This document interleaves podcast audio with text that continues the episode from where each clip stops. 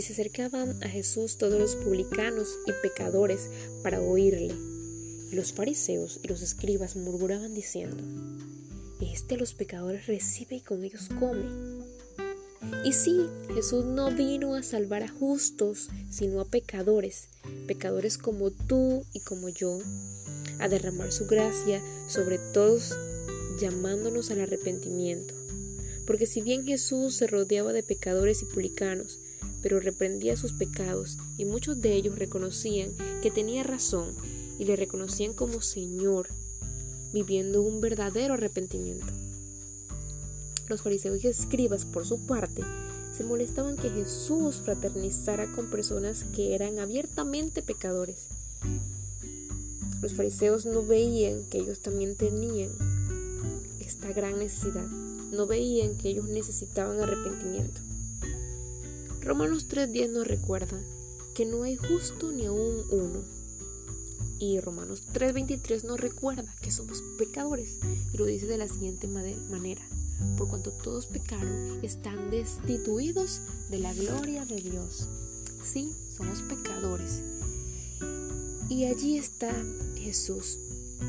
Allí se encontraba Jesús porque donde la gente esté dispuesta a reconocer sus pecados, Él se dirige a ellos y les otorga ayuda espiritual y bendición. Este que los pecadores recibe y con ellos come, estaba cumpliendo con el propósito para el cual Él vino al mundo.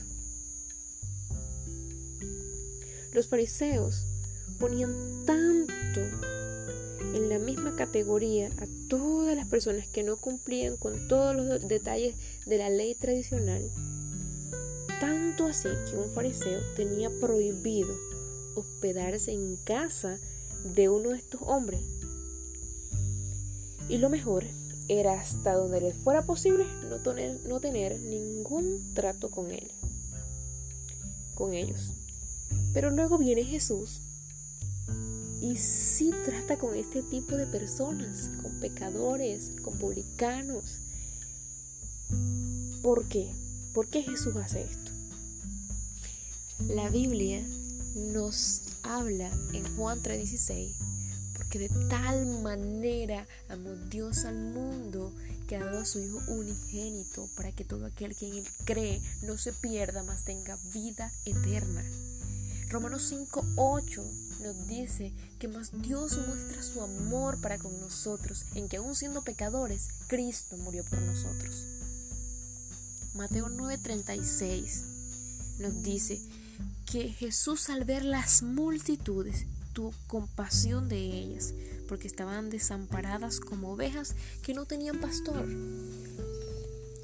El Dios de amor que nos ve sumergidos en el pecado, indefensos y vulnerables, tomó forma de hombre, se hizo carne, habitó entre nosotros, sufrió la humillación, llevó el peso de nuestros pecados para darnos libertad y cuidarnos como el buen pastor que es.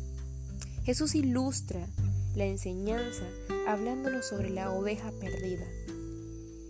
Y yo no sé ustedes, pero si se me pierde, digamos que una gallina, porque yo no creo oveja, una gallina, pues claro que me va a doler y yo digo, ah, se me perdió la gallina, la intento buscar, pero si no me aparece, pues yo la dejo, porque ya no la encuentro. Pero Jesús no lo hizo así. Jesús nos recuerda que Él no mira como mira el hombre. Jesús mira con ojos llenos de amor profundo y todas sus ovejas son importantes. Lucas 15, del 4 al 7 dice, ¿qué hombre de vosotros teniendo 100 ovejas, si pierde una de ellas, no deja las 99 en el desierto y va tras la que se perdió hasta encontrarla? Y cuando la encuentra, la pone sobre sus hombros gozoso y al llegar a casa reúne a sus amigos y vecinos diciéndoles, gozaos conmigo porque he encontrado mi oveja que se había perdido. Os digo que así habrá más gozo en el cielo por un pecador que se arrepiente que por 99 justos que no necesitan arrepentimiento. Los pastores de Judea, para ilustrarnos en cuanto a lo que Jesús está hablando, los pastores de Judea tenían un trabajo duro y peligroso ejemplo, en Judea el pasto era escaso y la meseta central tenía pocos kilómetros de anchura. Entonces estas mesetas estaban bordeadas de precipicios que la comunicaba con la terrible devastación del desierto. No había muros protectores, así que si las ovejas se perdían, vagaban sin rumbo en el desierto. Entonces el pastor que ilustra era el responsable de las ovejas. Si una oveja se perdía, el pastor tenía que encontrarla o presentarle la piel para demostrar que se había, que se había muerto.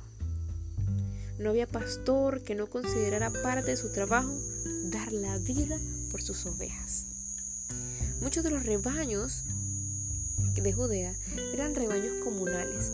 Es así que un rebaño pertenecía a varias personas del pueblo, de una comunidad. Por lo, general eran, eran para un rebaño grande de una comunidad, eran dos o tres pastores.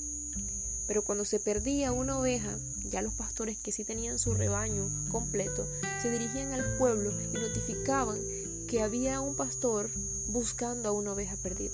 En ese entonces todo el pueblo estaba pendiente a la llegada de ese pastor con su oveja. Y a lo lejos, cuando por fin aparecía el pastor en la distancia, saltando de alegría con su oveja en los hombros, todo el pueblo se unía a esa gran celebración de gratitud por haber encontrado a esa oveja perdida, a una. Bueno, esa es la escena del cielo que pinta Jesús. Dios se alegra cuando un pecador reconoce su gran necesidad y viene a Dios en verdadero arrepentimiento. Isaías 1.18 dice, Venid luego, dice Jehová, y estemos a cuenta. Si vuestros pecados fueren como la grana, como la nieve serán emblanquecidos, y, y si fueren como el carmesí, vendrán a ser como blanca lana. El Señor no le importa cuán pecador te sientas o cuán pecador eres. Él te quiere restaurar. Dar vida en abundancia, dar libertad, una libertad y paz que solo se experimenta en Cristo. Óigase bien, solo se experimenta en Cristo. Si alguna vez alguien te lastimó, si la iglesia en un momento te hirió, Jesús no es así. Él no va a consentir tu, él no va a conseguir, él no va a consentir tu pecado. Es decir, él no va a estar consintiendo mi pecado tampoco pero sí nos va a sanar, a limpiar las heridas del pecado, porque cuando una oveja se pierde o se aleja de su pastor, se lastima, porque es indefensa ante tantos peligros que la rodean. Jesús dijo, el ladrón no vino sino para hurtar y matar y destruir. Yo he venido para que tengan vida y para que la tengan en abundancia. Yo soy el buen pastor. El buen pastor su vida da por las ovejas. Juan 10, del 10 al 11. Jesús ya dio su vida por ti. La pregunta es, ¿y tú qué harás? ¿Qué harás? Que el Señor te guíe, te dirija, te bendiga, para que tomes una decisión por Él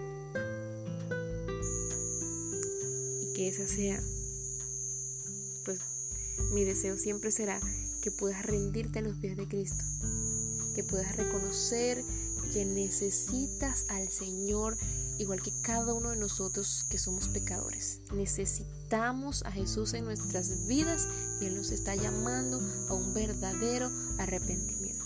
Que el Señor te bendiga.